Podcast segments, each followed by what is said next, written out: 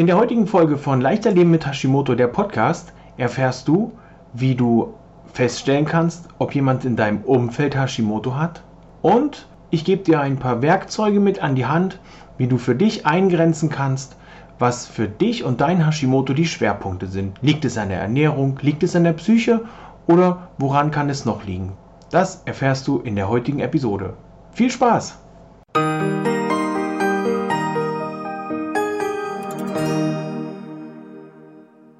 Herzlich willkommen zu Leichter Leben mit Hashimoto, der Podcast. Wir hatten vor ein paar Tagen in einer Folge das Thema Hashimoto und mein Umfeld.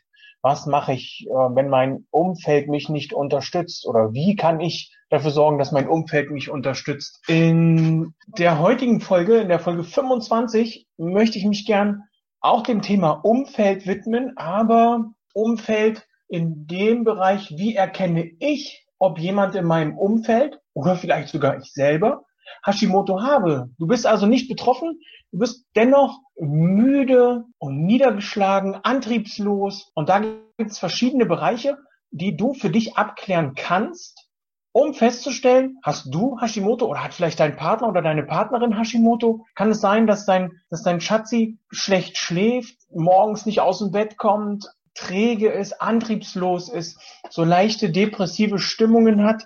Aus dem Grund habe ich eine Checkliste erstellt, mit deren Hilfe du für dich feststellen kannst oder auch für deinen Schatzi oder andere Menschen aus deinem Umfeld, ob du oder diejenigen an Hashimoto leiden, wenn du es noch nicht hast. Hier ist es also wichtig festzustellen, was sind die Auslöser gewesen, was sind vielleicht die Unterstützer, die dein Hashimoto unterstützen oder die Symptome, die du dort für dich festgestellt hast. Denn hier gibt es eine ganze Menge, die das äh, Symptome und Sachen, die das Ganze beeinflussen und verstärken können. Hier geht es also darum, festzustellen, was stört dich gerade in deinem Wohlbefinden, was stört deine Lebensqualität, denn die willst du ja unter Umständen, das heißt unter Umständen, äh, wer will ja schon, wer will schon seine Lebensqualität unter Umständen zurückhaben? Ja, also ich würde die sofort zurückhaben wollen. Ja, also bei mir geht's, ich bin sehr zufrieden und von daher klar, wir klagen auf einem ganz hohen Niveau, wenn wir sagen, uns geht's nicht gut, weil wir mal fünf Treppenstufen steigen mussten. Aber dennoch, wer nicht zufrieden ist und wer seine Lebensqualität zurückhaben will, dem ist mit dieser Checkliste gut geholfen. In dieser Checkliste geht's einmal nach körperlichen Beschwerden, Fühlst du dich niedergeschlagen? Hast du schlechten Schlaf? Hast du unreine Haut zum Beispiel? Ist dir schwindelig?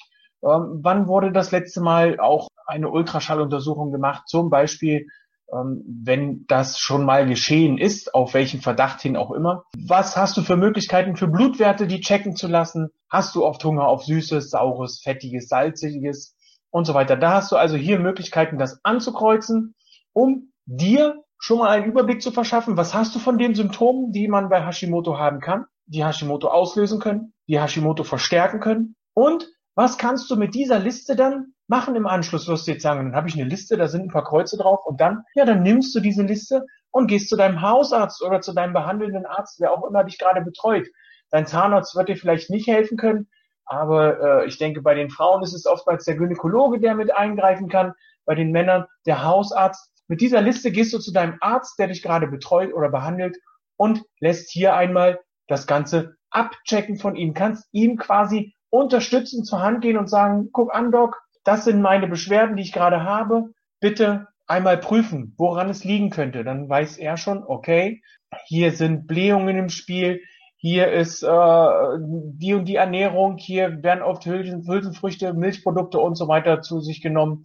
Auf der anderen Seite hast du auch die Möglichkeit, für dich einmal festzustellen, hast du emotionale Beschwerden in dem Bereich, dass du dich oft hilflos fühlst, dass du nicht lang, nicht, nicht intensiv genug schläfst, dass du nicht erholt genug bist, dass du oft gereizt bist. Vielleicht brauchst du einmal eine Checkliste, um für dich das Ganze mal auf Papier zu haben. Weil oft sagt man, mir geht's doch gut, ich bin nicht gereizt, alles ist gut. Und wenn man dann gefragt wird, wie geht's dir, lass mich jetzt. Ne? Also man ist dann doch leicht gereizt, man will es aber nicht so zugeben. Wenn ich das Ganze aber auf einer Liste stehen habe und mich damit befasst habe, dann sieht das Ganze schon wieder anders aus und ich weiß, ich kann zum Arzt gehen und kann dem Arzt an der, anhand dieser Liste schon mal ein bisschen, ich nenne es mal Futter geben, womit der dann schon wieder arbeiten kann, der Arzt. Nun wirst du sicherlich wissen wollen, wo du diese Liste bekommst. Die steht nachher in der Beschreibung hier unten im Link. Anhand dieser Liste kann man ja, wie eben schon gesagt, drei Bereiche, in drei Bereiche habe ich das aufgeteilt. Einmal das Emotionale, einmal das Ernährungstechnische und einmal das Körperliche, so die, in dem Bereich, wo es an die Diagnose geht, hast du hier also die Möglichkeiten, das Ganze für dich festzustellen. Wenn du weiterhin Tipps und Tricks rund um die Ernährung haben möchtest, bist du ganz herzlich eingeladen in diese Gruppe mit Hashimoto voller Energie und leistungsbereit ohne Gewichtsprobleme. Dort geht's zum Beispiel jeden Dienstagabend um 20 Uhr live zu einem bestimmten Thema werden wir uns da unterhalten. Wenn du also dabei sein willst, sei herzlich willkommen. Okay.